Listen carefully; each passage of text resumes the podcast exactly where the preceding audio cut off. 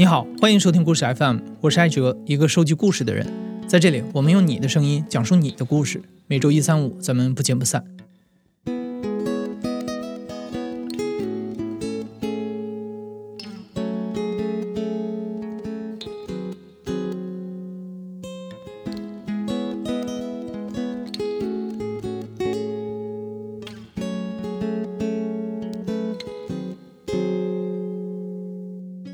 大年初二以来，故事 FM 已经连续制作了十一期关于疫情的节目。从这些节目中，你应该也听得出来，我们一直关心的都是大时代的背景下个体的困境、选择和命运。今天，也就是四月八日零时起，武汉解除了离汉离鄂通道的管控措施。媒体把这个时间点称之为是武汉正式解封。这些天来，一直有听众在后台问我们，这些讲述者后来的情况怎么样了？在这个解封的时刻到来之际，我们就回访了几位往期故事的讲述者，请他们分享一下现在的情况。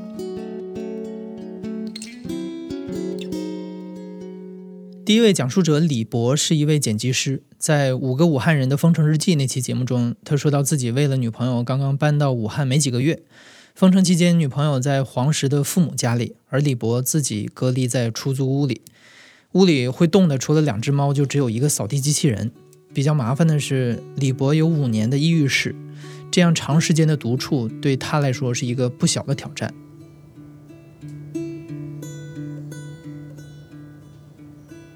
今天是四月六号，周一，我现在在武汉的家里。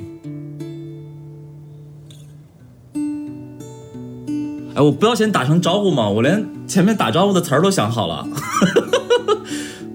对，大家好，我是李博，一个剪辑故事的人。嗯，因为我们这个小区非常偏，就是入住率非常非常低，然后我们这个单元只有三户有人。那我跟我楼上的一对老夫妻之前就打过招呼，但是没有频繁的来往过。过去这两个多月，就是又互相送东西，他给我点菜啊什么的，我买的什么酸奶也也给他。就是往来了一下，然后，嗯，想跟人说话，想见人嘛。我住五五楼，然后另外一户在三楼，是一个美团，呃，骑手的宿舍。我我本来是想找他们来陪我看恐怖片的，就是我一直有这个愿望，但是呢没有实施，觉得不好意思。然后有一天，就是我看到他们那个那个小伙在弄那个电卡，就他们那块没电了，又没有人修，帮他弄了一会儿也没弄好，然后。我就说那个你有什么问题你就随时上来找我，反正就咱们这栋就三户有人，对吧？你就我可以从五楼想给他顺一根电线下去什么的，没有电嘛，一直没有电他们那儿。就之后这事儿就没没再没再碰面了。然后突然有一天他就到我这敲门，就开门的一瞬间我就愣了一下，就他抱着盆上来的，你知道吗？就就他说哥，我能不能来你家洗个澡？就说他底下没有办法烧水，然后就就。晚上就来敲门说：“哥，我能不能来你家洗个澡？”我就我当我当时愣了五秒钟，说：“哎，我我记起来了，记起来了，没问题，没问题，进进进进进。”对，然后小伙就洗个澡走了，然后也聊了一下，就挺好的，就跟我们这单元仅有的几户人都碰过面，认识了新朋友。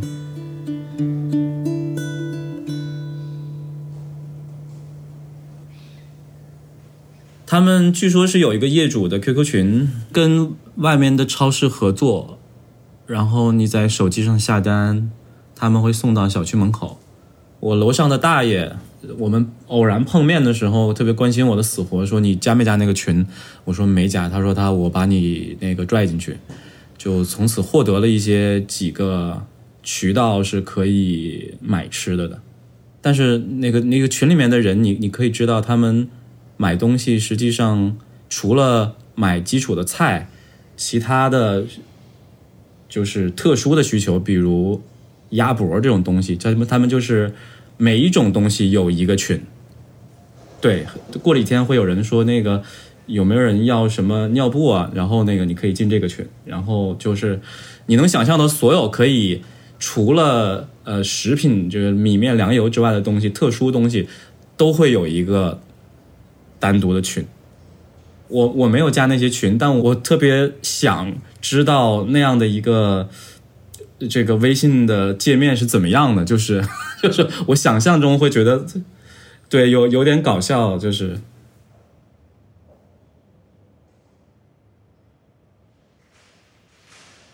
因为我就没有看政府的发布的细则，呃，现在的规定是，你有复工证明就可以每天进出小区。那我没有复工证明，呃，我不知道在八号之后是不是还会有这个规定。不过前几天我就是已经稍微已经可以复工复产之后，我我要去看病，然后就还是出去溜达了一圈，晃荡了一圈，在周围的湖啊什么的。呃，我那天其实是搞了一个共享汽车，然后想开车去黄石，啊，就我女朋友现在在黄石，然后我想本来想开车去找她，但实际上到高速就拦下来了，你必须有那边的接收证明，对方必须开接收证明，然后高速才可以让你过去，然后我就绕了一条道去省道，啊，省道也是到了武汉界的地方，还是有交通管制的，也是要证明，所以就就绕了一圈回来了。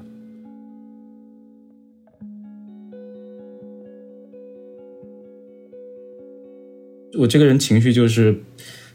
特别容易被情绪左右，然后嗯，我也有我的咨询师，我我跟我的咨询师每周聊一次。总之就是我我我就是一个嗯战斗经验非常丰富的人，所以对我影响没有特别大吧。我也算久病成医，就是但是就是确实我需要有一段时间，呃。我不知道之后的娱乐场所能开放到什么程度，哦，有可能想去找个 Airbnb 住几天，就是完全离开现在的这个住的地方。我觉得，我我觉得环境的这个改变会重新能激活我很多东西，甚至可能就是找一个酒店都行。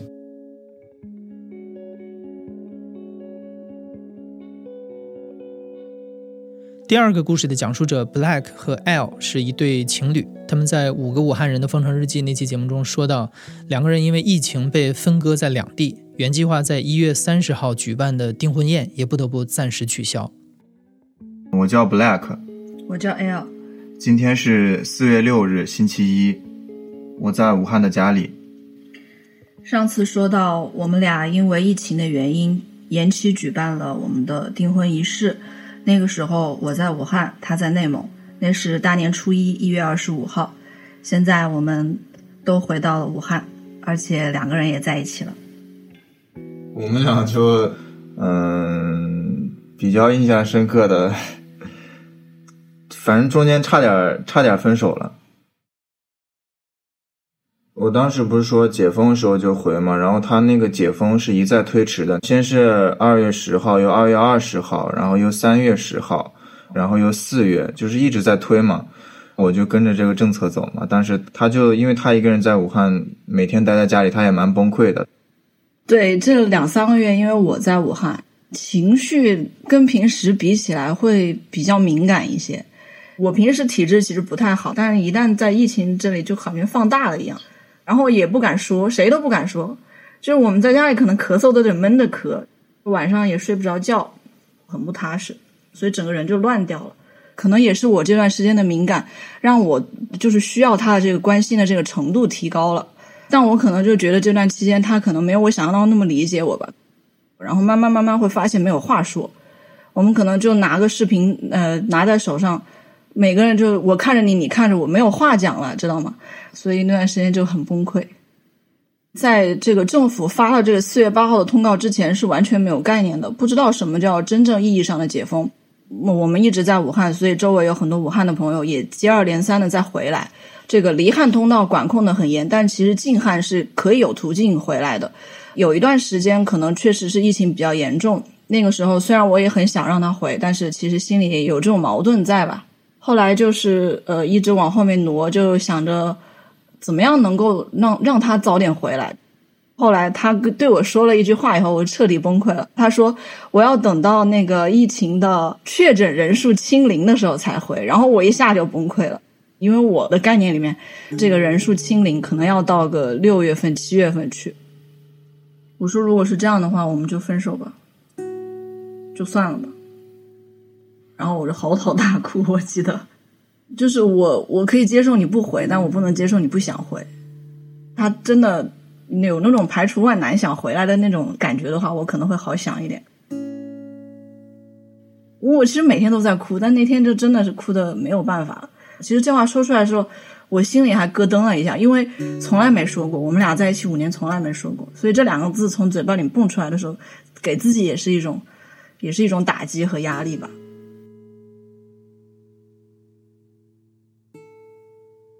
他跟我打电话说：“你必须在这个电话挂掉之前，你就告诉我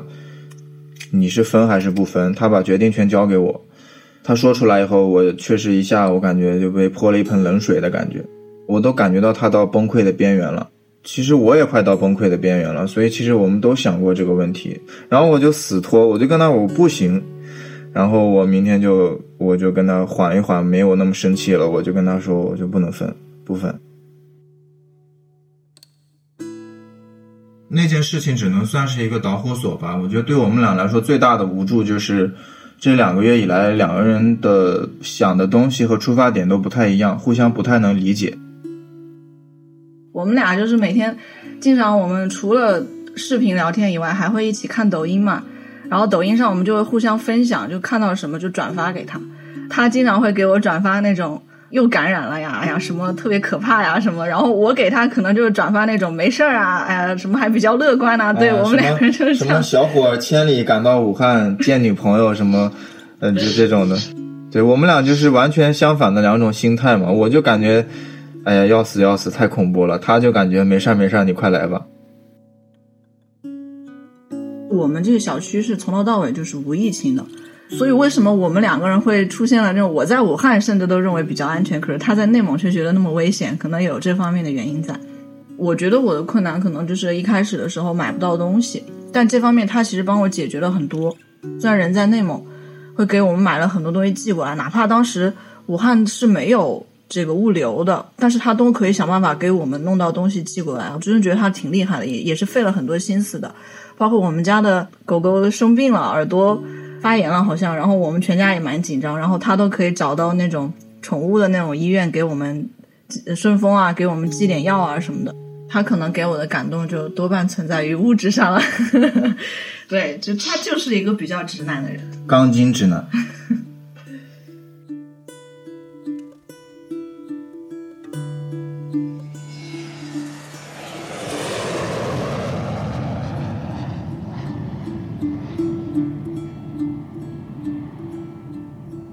我是从三月二十八号上午从家里走的，呼和浩特先飞到长沙，进了呼和浩特机场就感觉挺不一样，因为那两天正好就是飞首都机场的国外回来的旅客在呼和浩特、天津等这些城市进行检疫，安检的时候那个搜平时摸你身子的那个人他都不摸你了，他也不看你，他让你背对着他，对着侧面的那个镜子把口罩摘一下，看看是不是你本人。飞机坐的满满当当的，挨得特别紧。我当时其实我我心里是很慌的。飞到长沙以后，我就从这个长沙机场又去这个动车站。我的妈呀，动车站的人更多，多爆了，知道吗？然后，但是上了动车还好，上了动车就是三个坐的座位只坐两个人嘛。我那天三月二十八号正好是第一天火车可以在武汉正常的停靠了，就有很多很多的人从武汉站下车。我出来以后就。戴着口罩，戴着护目镜，和那个武汉站合了一张影嘛，也是纪念一下。然后他当时来接我了，也没有拥抱，也没有握手，我就说你先给我拿酒精喷一遍。喷完了以后，回到家，整个把我所有的东西全部都拖到外面，全部喷了一遍。然后就令我比较奇怪的是，就是说他之前那么歇斯底里，差点分手了，结果就是见了面，我以为可能他要。给我整个那种什么负荆请罪啊啥的，结果也没啥事儿就过去了，好像就是一见到我以后，这些东西就都不是问题了。我真的比我想象中平静多了。其实之前想象了很多见到他的场景，会泪流满面呀，或者什么样的，完全没有。因为我们三个多月没有见面了，我看到他的时候，我心里面是一阵陌生的感觉，知道吗？那个时候就突然发现，就是我想你啊，或者是。什么样的这种话，好像连说都说不出口了。我甚至还有一点点刻意的在给他保持距离，然后回来以后，我们再慢慢重新认识的那种感觉。然后回到家以后是发现东西又落在车上了，又回到车上去拿，拿了东西以后出来才才拉了一下手，然后这个时候才觉得哦，那种熟悉的感觉又回来了。我就感觉嗯，我又回来了，这个我准备生活奋斗的地方我又来了。我的老家那边现在树啊什么的全都是光秃秃的，但是一来这边整个那个花啊、草啊、树啊，整个全部都绿了，我感觉还是很舒服的。反正我就准备隔离期结束了，可以出小区稍微逛一逛。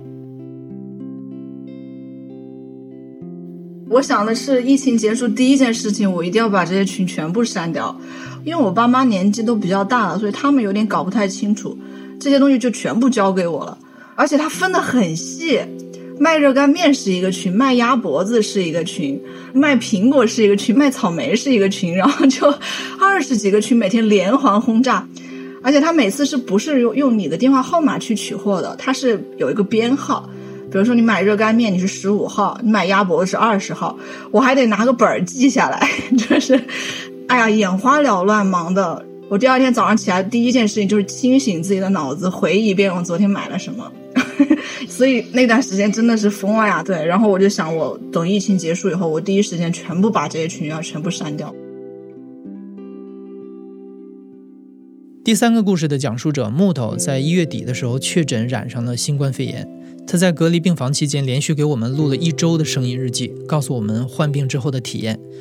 当时他是在太太的老家重庆接受治疗的，如今他已经回到了武汉的家里。那个大家好，我是木头，然后今天是四月六号星期一，然后是一月三十号接受了这个故事 FM 的采访，到现在已经过去了两个多月了，时间确实过得挺快的，嗯，二月六号还是二月七号，差不多就是应该是这两天的时间吧，嗯，我家人就是可能都是间隔中间间隔个四五天，然后出院的。然后也都没有复阳，相当于就是回归正常生活嘛。但是刚开始，其实这个事情真是让我认认识到谣言的可怕，就是很多不明的谣言，就是相对于有些病友的谣言，都说一进了医院都说已经火化了，然后就这种谣言都传出来了。其实还还是我觉得还是蛮莫须有的吧。哦，现在还还好还好，感觉身体的话就是跟原来没有什么太大的区别。但是就是有有一个会出现一个问题，就是呃，我这个出院以后啊，然后那个可能呃，因为他不是传闻说那个呃生殖能力会受到影响嘛，我对这个就是非常担忧，因为本来是计划今年要小孩的，但是这个事情搞的就是其实这个心理压力还是蛮大，就是我不知道是心理原因还是生理原因，出现了一点点症状，就是有一点点疼痛，但不知道是为什么，所以说还是有点压力。对，今天刚返回武汉，其实就是可能回来的时候心情不一样，尤其是在武汉的时候，现在入境不是检查体温、健康码这一块嘛，就是这些必备的程序，就是感觉到这这个城市没有原来有生命力。我那天看了一个朋友圈，就是前几天吧，然后一个朋友他说七嗯七十多天第一口热干面，可能就是陆续这种有些餐饮的这些店呢他会开，然后我也看到就是有些餐饮店他现在就是。无糖食全面配送嘛？呃，如果说现在能恢复到原来的状况，还是想去吃一口热干面。生活目标上变化的话，可能就是让自己的这种身体状况和精神状况，啊，更好一些，就是抗打击能力更强一些。说的俗一点的话，可能想让自己的经济实力更强大一些吧。因为以目前的状况来看。经济实力稍微强大一点的话，作为对于普通人来说，可能是一个更好的保障。刚刚那个是不是说的太坦诚了？第四个故事的讲述者阿念，你可能在很多地方都看到过他的故事。在故事 FM 一同武汉方舱来的电话那期节目播出之后，包括央视在内的很多媒体都跟进采访了阿念。他的故事感动了很多人，也冲上了微博热搜。在故事 FM 那期节目的结尾，阿念获得批准，从方舱医院转去了火神山，方便他照顾病危的外婆。但是后来我们得知消息，外婆没有挺过这次疫情，在火神山医院不幸过世。我是我是阿念，今天是四月七号，呃，我已经在家隔离十天了，也距离故事 FM 上次采访我一个多月。关于外婆去世了这件事儿，还是平复了很久的。你说，其实说实话，在去之前肯定也是有这种心理准备的。我是说一定要把她带回来，但是。就是感觉是像给自己一个心理暗示，就像比如说我进方舱的时候，那一天我就说我要做方舱最乐观的女孩，就是给自己那种正向的暗示，就觉得你自己迟早就是自己都能够实现的。我去的当天就是把我其实是一开始把我送错地方了，然后我在那个综合综合医科等了两个小时，那两个小时就特别心急如焚，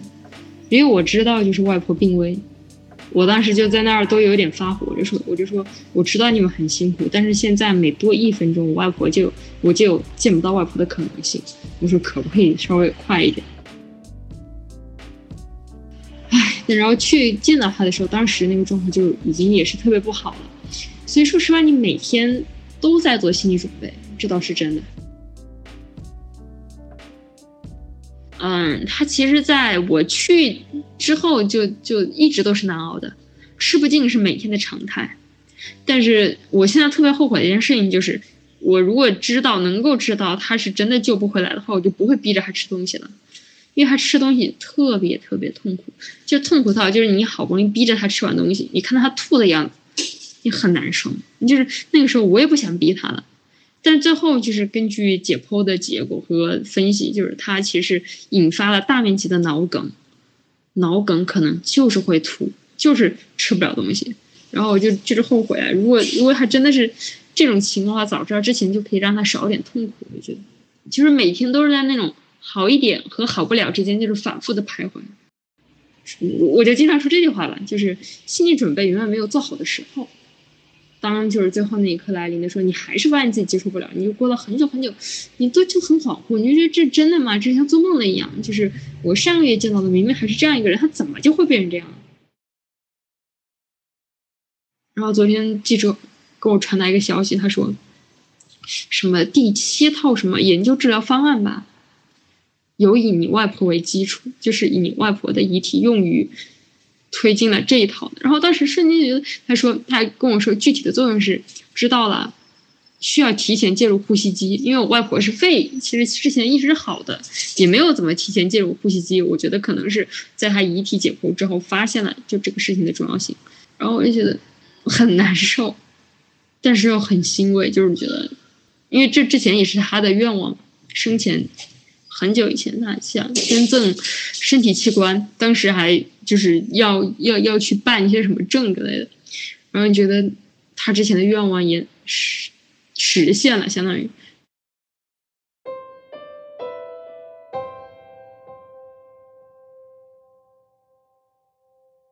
就是我其实之前是有一点希望，就比如说我在家刷各种媒体，然后看见各种绝望的东西时候，我就。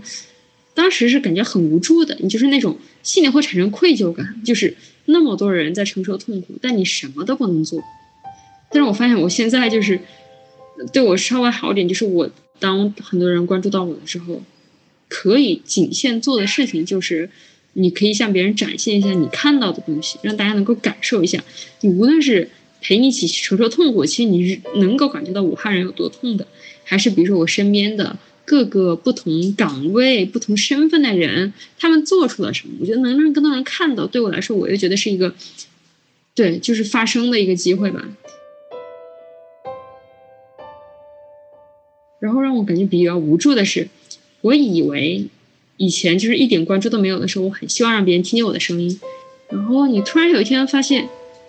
你其实还是什么都做不了。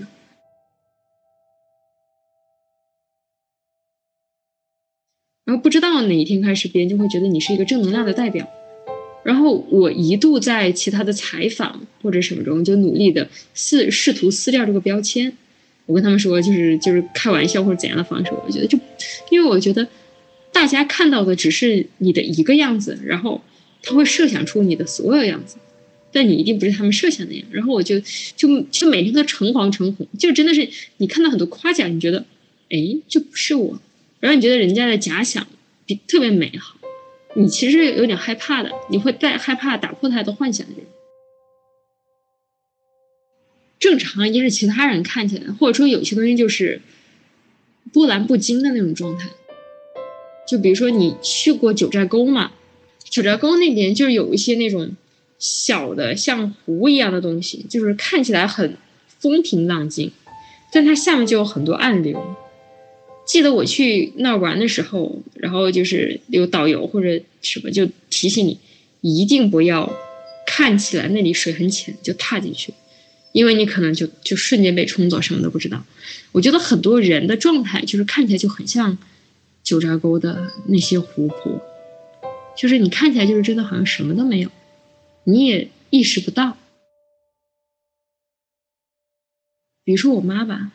就是无论是记者采访还是怎么样，他还能跟人家说说笑笑。然后比如说有人给我的反馈就是：哎，我看你妈还挺乐观的，但我知道不是这个样子。他每年都在穿着我外婆的衣服，他还在房间里睡觉，还跟我说：“我好希望，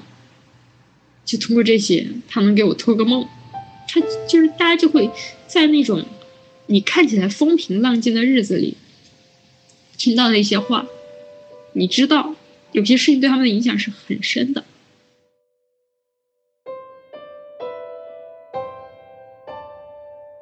第五个故事的讲述者 Vivian 在武汉癌症患者求助的那期节目里说过，他的父亲是晚期肺癌患者，因为疫情医院不能正常运营，他的父亲不得不中断了化疗。因为担心癌细胞会扩散，所以那段时间 Vivian 不停的在打听医院重新开放的日期。我叫 Vivian，今天是二零二零年四月六号。然后我上一次接受这个采访是为了我父亲患肿瘤住院的这个问题。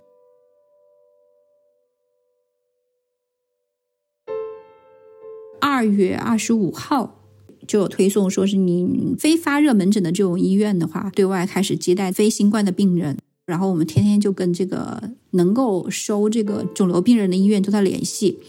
后来我们是联系了那个湖北省肿瘤医院。也是在武汉市内，它呢是一个专门这个收治肿瘤病人的医院。之前啊，在整个武汉市封城以后都没有收过这个发热病人，所以我们觉得还是比较安全。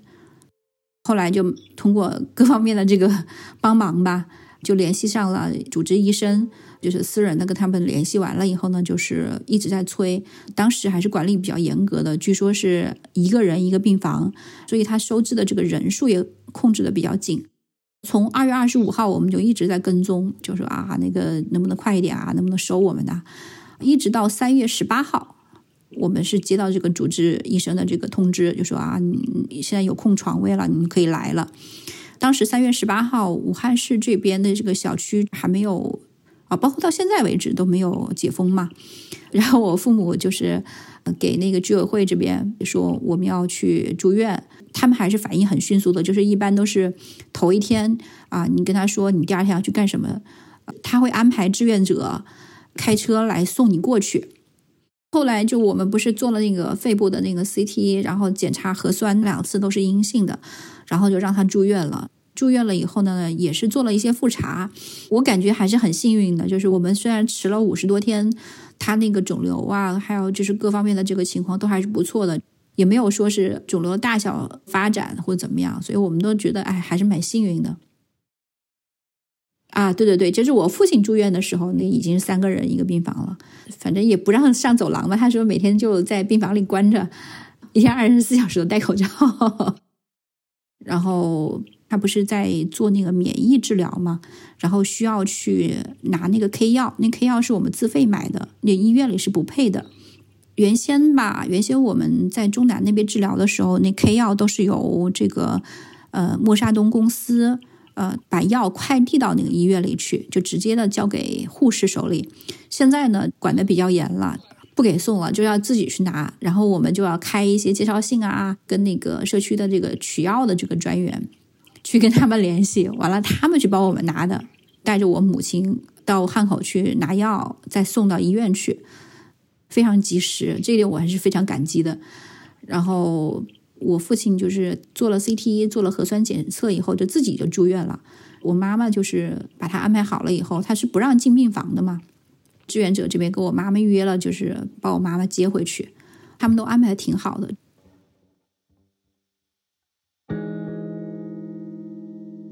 我对这个新冠这个事情吧，哎呀，因为全球也都这个样子了，对我我我觉得自己很渺小，然后，嗯，也起不了任何的作用。就是我我实际上最担心的还是我父亲的病。你看，我原先都很注重这种生活的品质的，现在经过这个事情以后，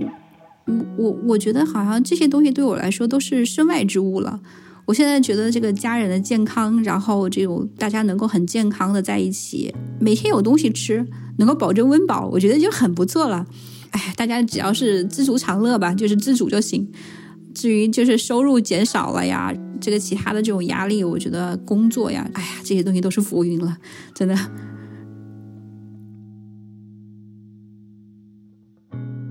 第六个故事的讲述者是鸭梨，鸭梨是一位来自于武汉的准妈妈。上次我们采访的时候，她刚刚怀孕五个月，对自己接下来的孕期感到十分的忧心，不知道医院能不能够提供正常的产检服务。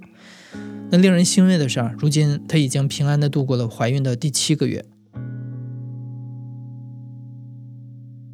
今天是二零二零年的四月六号。我是鸭梨，现在在武汉，职业是一个剧本杀店的店长，嗯，也是一个孕妈。距离我们上次做疫情调查的采访已经过去了七十二天。我二月月初本来约了一个那个大排畸的检查，当时医生就给我打电话说，这个检查的话没有办法做了，因为他们妇产科的科室都停掉了。那个时候的状态还蛮无助的，因为正好是一个比较关键的检查，它就是看胎儿整个的那个呃身体状况跟心脏的情况，还有大脑，预防的就是胎儿的畸形，或者是如果还有一些身体上的残缺，对于我们来说都比较严重。那时候就非常焦虑，而且很害怕，因为不能去医院这个事情，我还跟我老公吵了好架，这这是纯属于属于情绪上的发泄。比较好的是，当时在武汉这边，应该是由北京发起的一个公益组织，就专门组织武汉这边的孕妈，然后有义务的医生和志愿者一直在群里面给我们分享孕产妇的知识。它是分武汉几个区嘛，然后它按片区去建 Excel 表，然后每天都在更新整个武汉市的妇产科门诊的情况、发热门诊的情况，让产妇们去看。所以当时我记得我预约了一个三月四号还是三月五号的一个私立医院的检查，但是就在我要去检查的前几天，公立医院那边就给我打电话了，就说他们那边已经开放了检查，然后我就说那我还是过去吧。去之前家里人很紧张，然后包括口罩、防护服、眼罩，呃这些都是配的很齐的。当天我们是约的，差不多是早上最早的检查。进医院的时候，他的妇产科在三楼。我们到三楼之后，大概有八对左右夫妻在门口去做相关的预约。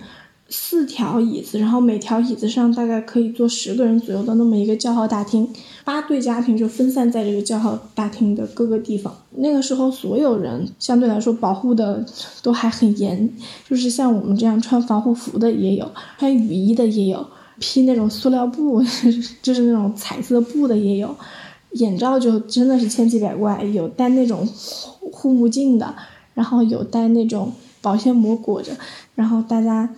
都是在很努力的保护自己。后来到我们检查的时候，就进到那个 B 超室里，一个房间只接待两个呃孕妇。我的那个 B 超医生等我躺下开始做检查，因为我要把那个身体露出来嘛。等我露出来的时候，他整个的那个护目镜上已经全部都是汗。我当时还做了一个那个糖尿病筛查，然后另外就是抽血和查血。他们据说是把发热门诊的抽血和那个住院部的这种这种抽血分开了，所以我们去的是没有发热门诊的那个抽血部。然后那个护士的手虽然是隔着那个手套，但是他们还是会给自己不断的用酒精、免洗洗手液反复的给自己消毒，所以检查的速度会很慢，但是嗯，检查的安全度是很让人放心的。整个检查做完之后，我们从医院出来，所有的结果大概是在十二点多才才发到我手机上。其实人就比较放松了，因为大排畸就是也叫四维检查嘛，就很有意思。他会配一张那个小朋友的那个肚子里面那种那个样子的一个照片出来，因为那个小孩都泡在羊水里嘛，胎儿，所以呢，他皮肤自然会有很多褶皱啊，然后很肿啊这个样子。然后我老公看的时候，第一反应就是说：“哟，这个东西好丑啊，怎么是这样的？”那 真的是深刻体会到做母亲是是那件不容易的事情。她只要健康，然后没有什么大的问题，能够顺利生产就还好。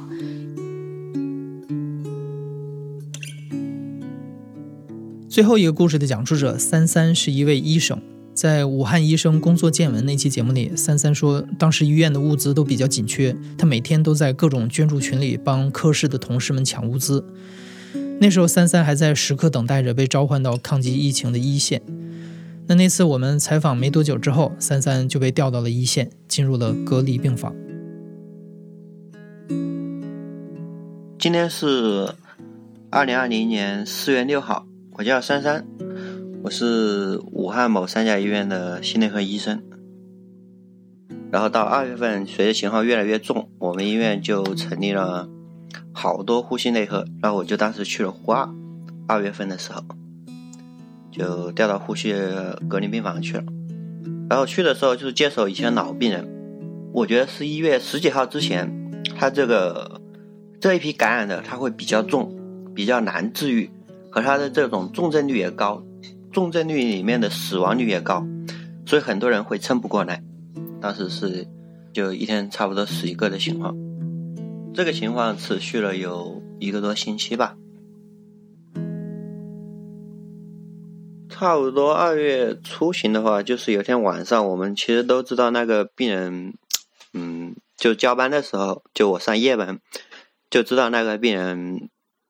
就是说之前的状态就觉得他可能不行了，然后跟家属这边都已经全部沟通好了，家属说也是这种，就顺其自然，也不让他遭受太多的痛苦。然后他那个病人就一直慢慢的，一直慢慢的到凌晨可能三点多的时候就走了。然后一般这种，他们有两个是他们上班的护士有很多是外科的，他们可能不像说像我们心内科。就经历过这种太多的这种抢救，或者说这种死亡，然后因为对于新冠病人死亡，他处理他有另外的一套流程，他们也没有处理过，就是对尸体他们还是有点怕的，都是刚上班也不久的那种小护士。然后那天晚上我就去把那个尸体，就说行这种，呃，带他们做一个尸体的中部料理和尸体消毒吧，然后会用那种消毒的。泡了水的消毒的那种棉签，把鼻孔啊、耳朵、嘴巴全部给它塞住，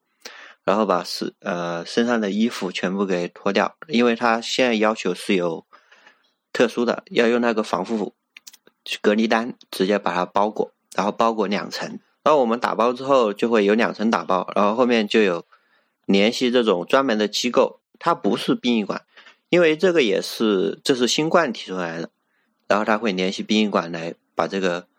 用这种装尸袋，然后装走，然后运走，可能就下一步处理啊，火化。有蛮多人其实是有些婆婆是她自己得了，她觉得她把她一家给传染了，她负罪感很强。然后你每天还要劝她吃饭呐，要好好养身体啊，而且还有一些是。有年轻人也有蛮多应激反应的，二十几岁，就说父亲死了，母亲死了，都是因为这个情，因为新冠，然后他自己也得了，也在里面，就说求生意识比较薄弱，里面的病人住的久了，多多少少都会有一些，嗯，心理这种障碍，所以后面的话，我们也会一个星期会带那种精神卫生中心这种医生去对他们进行心理疏导。我们上班的话就是一人一套防护服，然后我们就开始可能要花半个小时穿衣服进去，然后在里面工作完到了时间之后，然后就脱衣服出来，一天可能就穿四五个小时、五六个小时的样子。为了不上厕所，就是如果你是早班，你早上就不吃，就饿着去，不喝水。后面后面他们发那种。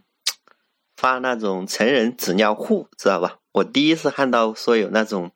像裤子一样的那种 呃纸尿裤，就成人的很大的。跟我穿过一次，但是我觉得后面，哎呀，好羞涩感觉。其实穿了也没什么用，穿了你也不会不会就是方便在上面，你一般都能憋得住。就二月下旬入院的病人都会比较轻。工作也就没那么繁忙了。之前上班，如果上白班的话，可能查房要四五个小时。后面病人比较轻，就可能一两个小时、两三个小时就搞得完。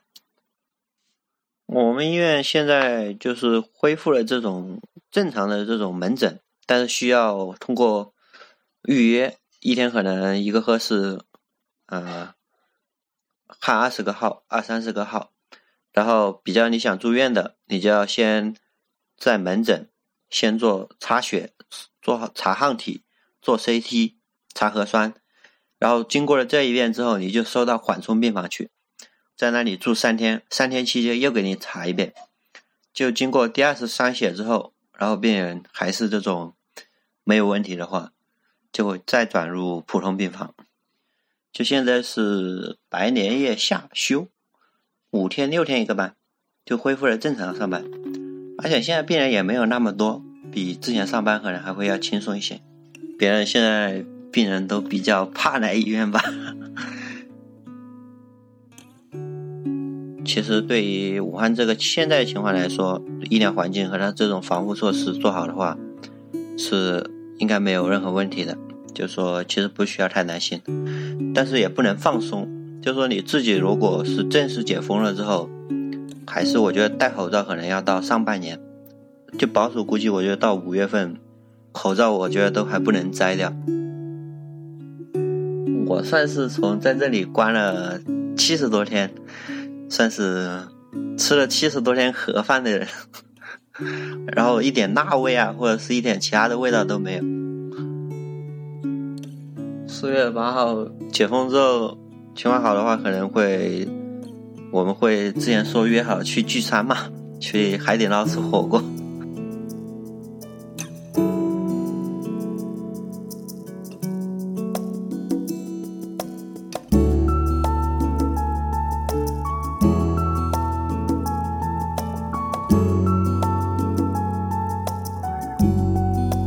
你现在正在收听的是《亲历者自述》的声音节目故事 FM，我是主播艾哲。本期节目由梁科、野捕、林峰、闰土和我制作，声音设计彭涵。感谢你的收听，咱们下期再见。